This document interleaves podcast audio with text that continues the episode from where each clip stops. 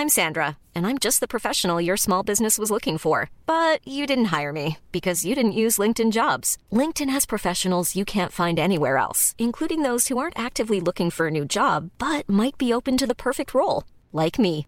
In a given month, over 70% of LinkedIn users don't visit other leading job sites. So if you're not looking on LinkedIn, you'll miss out on great candidates like Sandra. Start hiring professionals like a professional. Post your free job on linkedin.com/people today.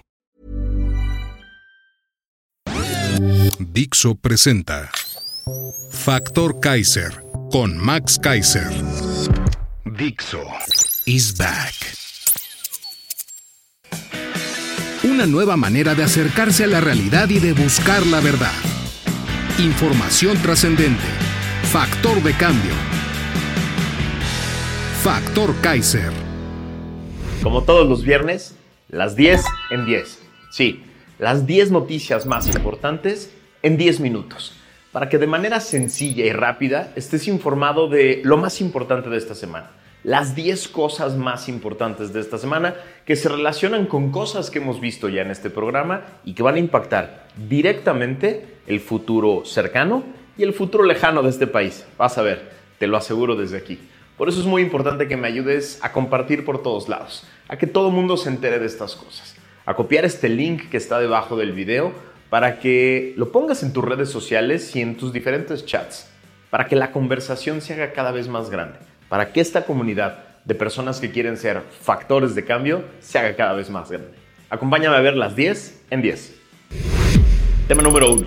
El general y su depa de lujo. En una nota del periódico Reforma del lunes pasado, nos enteramos de que la socia de una empresa proveedora de la Secretaría de la Defensa Nacional le vendió al secretario, Luis Crescencio Sandoval, un lujoso departamento de 407 metros cuadrados en el fraccionamiento Bosque Real, en Huizquilucan, con un descuentazo del 60%, según reveló una investigación de Mexicanos contra la Corrupción. El titular de la Sedena reportó a la Secretaría de la Función Pública que el valor de adquisición del departamento fue de 9 millones de pesos, pero Mexicanos contra la Corrupción corroboró que sus inmuebles, de dimensiones similares y características similares, en el mismo fraccionamiento son vendidos hasta en 30 millones de pesos, el triple del valor reportado por el general. El jueves el general aceptó haberle comprado el departamento a una proveedora de la Sedena y argumentó que el descuentazo se debe a que lo compró en obra negra. Quedan muchas preguntas. El crédito se otorgó en febrero del 2020 por 9 millones. La mensualidad, según consta en la escritura, era de 82 mil pesos. Para mayo del 2022 ya había pagado 5 millones de pesos el general que gana 120 mil pesos mensuales. ¿Cómo pagó los 5 millones que implican 41 meses íntegros de su sueldo? ¿De qué vive si la hipoteca mensual, mantenimiento predial y servicios le dejarían alrededor de 30 mil pesos mensuales? ¿Quién va a investigar el burdo y claro conflicto de interés entre la venta y los contratos de la vendedora con la Sedena? ¿Cuándo se va a disculpar aquella persona que dijo que el Reforma y Mexicanos contra la Corrupción mentía? La 2. Otra consulta patito. Parece una ocurrencia más de un lambiscón que da bien más, y lo es. Y no la contaríamos en este programa si no tuviéramos antecedentes muy preocupantes de lo que sucede cuando se dejan pasar estas ocurrencias sin comentario serio alguno. Ignacio Mier, el coordinador de los diputados de Morena, anunció esta semana que el partido promoverá una consulta popular para saber si los ciudadanos consideran que los ministros de la Corte y jueces deben elegirse por el voto popular. Tres cosas valen la pena dejar claras desde este momento por si esta idiotez sigue creciendo y el presidente la sigue haciendo propia. Primero, esta idiotez se inscribe en la campaña negra de Morena contra el Poder Judicial y contra la Corte, porque saben perfectamente que en ese órgano se seguirán cayendo decenas de reformas, leyes y decisiones inconstitucionales promovidas por el gobierno de López. Segundo, es importante aclarar desde hoy que las consultas populares no pueden ser utilizadas para reformas constitucionales. Y tercero, debemos entender esto como el peligroso juego que viene de, mire jefecito, soy su más fiel defensor, que traerá todo tipo de ocurrencias de diferentes miembros de la secta que rápido deben ser expuestas, frenadas y cobradas a sus proponentes en las urnas. Ya basta de permitir cualquier ocurrencia desleal al Estado sin consecuencias políticas para quienes las avientan y luego esconden la mano. La 3. El cochinero electoral de Morena en el Estado de México. Lo común en México siempre había sido que el concepto elección de Estado Se refería a la acusación de que el gobernador en turno de una entidad estaba tratando de imponer a su candidato en la elección para gobernador. A diferencia de la gran mayoría de las elecciones estatales anteriores, en las que Morena jugaba como la oposición clara, como la alternativa al gobierno en turno estatal, la campaña del Estado de México es claramente una especie de referéndum sobre López y su gobierno.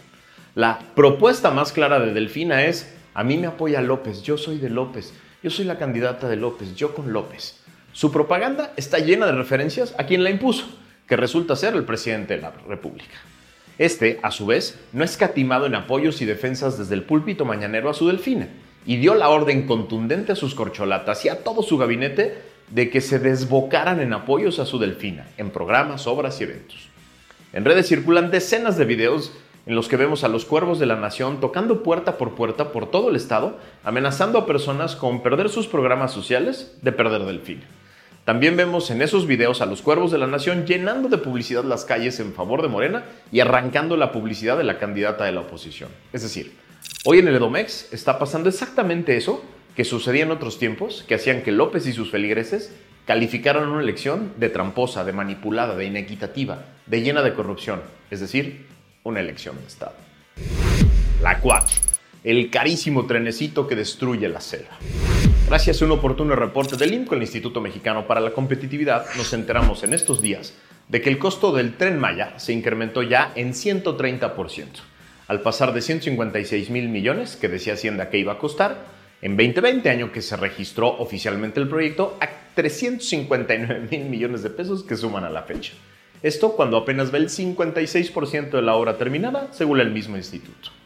El IMCO calculó desde el 2019 que el proyecto no costaría menos de 480 mil millones de pesos, y para allá va, cantada vale doble. Esto es más de tres veces el costo inicial prometido, un engaño desde el principio.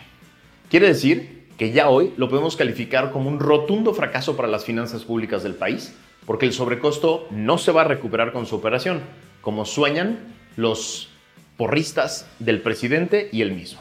Todo esto sin mencionar aún la devastación ecológica de la que ya platicaremos. La 5. López respalda la estúpida consulta contra la Corte. El lunes, varios incautos creyeron que se trataba de una ocurrencia más del coordinador de los diputados de Morena, el señor Mier, dada su vehemencia cuando lo presentó. Me refiero a la absurda idea de utilizar la figura de la consulta popular para preguntarle al pueblo si los jueces, ministros y magistrados deben ser electos. Quienes pensaban que era una simple ocurrencia de Mier no han aprendido que los alfiles de Morena no hacen nada, absolutamente nada que no venga como instrucción directa del patrón. La dinámica la conocemos perfectamente. Manda un esbirro a proponer una idea. Ve cómo reacciona la gente y si le sirve para su discurso, la adopta como propia. Si no, deja al esbirro quemándose solo. El miércoles, López la respaldó, en medio de otra perorata de insultos y ataques al Poder Judicial. De manera vil, a su estilo, dijo, cito, es un hecho de que el Poder Judicial, casi en su totalidad, de arriba hasta abajo, está podrido, afirmó. Y dijo, cito, le sirve a los potentados y a los delincuentes. El porro que ejerce como presidente no merece ese cargo. La 6 le respondí al presidente su ataque del miércoles a mi persona. El miércoles, en una de las más viles y ruines mañaneras que he visto, fui mencionado como parte de un supuesto grupo que se dedica a atacar al gobierno de manera orquestada, al indefenso del presidente con un supuesto financiamiento oscuro que no existe. Básicamente nada de lo que dijo la señorita de la voz angustiada hace sentido ni es cierto. Tratar de desmentirlo es tan absurdo como inútil. Pero sí, el presidente viola mis derechos a la integridad, a la seguridad y a la libertad de expresión, claramente establecidos en la Constitución, que lo obligan a él, aunque yo no le caiga bien. Se lo digo muy claro, presidente, se lo digo de frente. Yo no le tengo miedo y no me voy a callar. Voy a seguir exponiendo toda la corrupción de su gobierno y la de su familia, todos los abusos de poder y todos los proyectos fracasados de su gobierno. No soy solo yo quien le exige respetar mis derechos, es la Constitución el derecho internacional y la comunidad internacional y el contexto de violencia e inseguridad en el que hoy vivimos. Usted claramente no gobierna para mí. La 7. Un nuevo madrazo de la Suprema Corte de Justicia a López, como lo cantamos aquí en el episodio 46 de Factor Kaiser. En ese episodio, el 46 de hace tres semanas, la cantamos. Dijimos que los ministros de la Suprema Corte se perfilaban a declarar inconstitucional el acuerdo que clasificó todos los proyectos y obras prioritarias de López como de seguridad nacional, con lo que limitó la transparencia de las obras, la rendición de cuentas y sus respectivos permisos. El acuerdo era una aberración jurídica que prácticamente todos los abogados serios de México criticamos en su momento.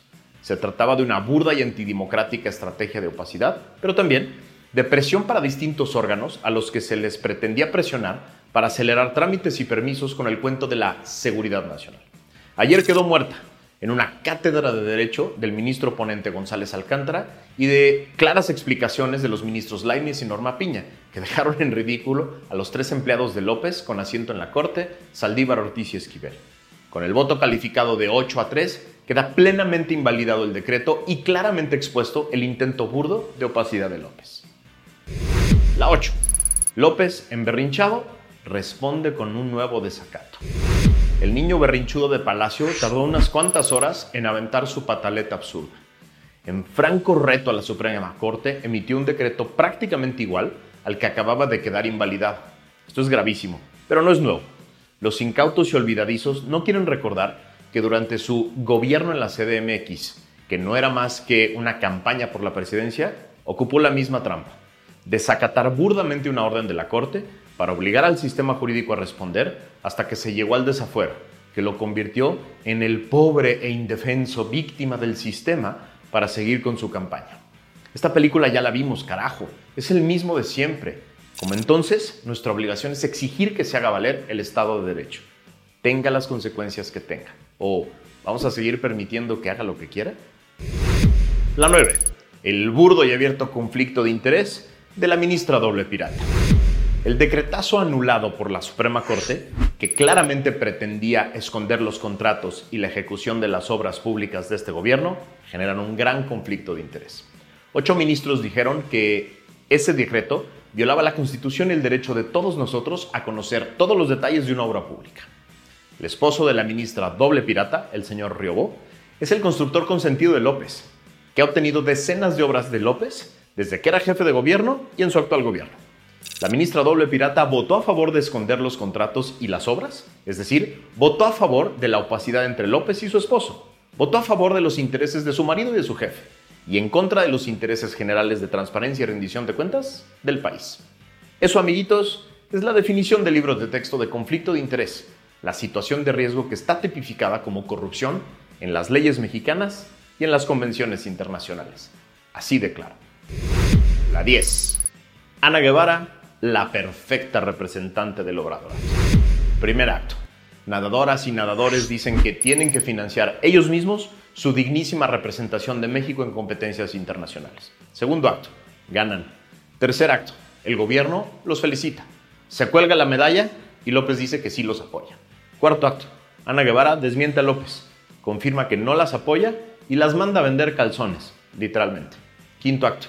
López respalda a Guevara y no pasa nada. Ese, amiguitos, es el obradorato, de cuerpo entero. Eso, eso es exactamente lo que ofrecen Delfín en el Edomex y Claudia para todo el país.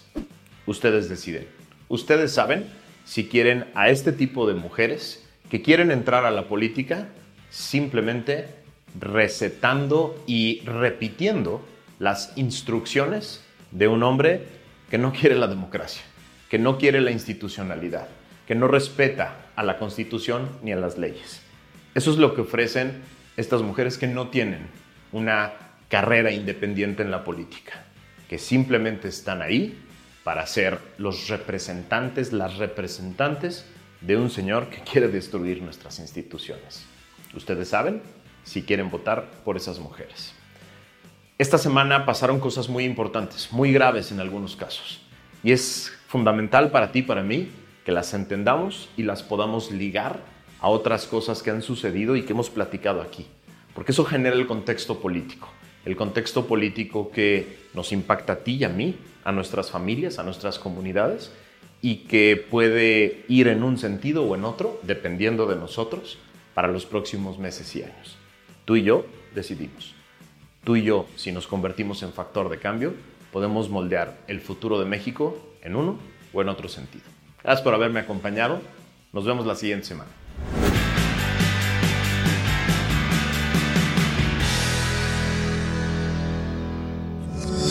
Dixo is back. When you make decisions for your company, you look for the no-brainers. And if you have a lot of mailing to do, stamps.com is the ultimate no-brainer. It streamlines your processes to make your business more efficient, which makes you less busy. Mail checks, invoices, legal documents, and everything you need to keep your business running with stamps.com. Seamlessly connect with every major marketplace and shopping cart. Schedule package pickups and see your cheapest and fastest shipping options from different carriers with rates up to 89% off USPS and UPS rates. And with the stamps.com mobile app, you can take care of mailing and shipping wherever you are. Make the same no-brainer decision as over 1 million other businesses with stamps.com. Sign up with code program for a 4-week trial plus free postage and a free digital scale. No long-term commitments or contracts. That's stamps.com. Code program.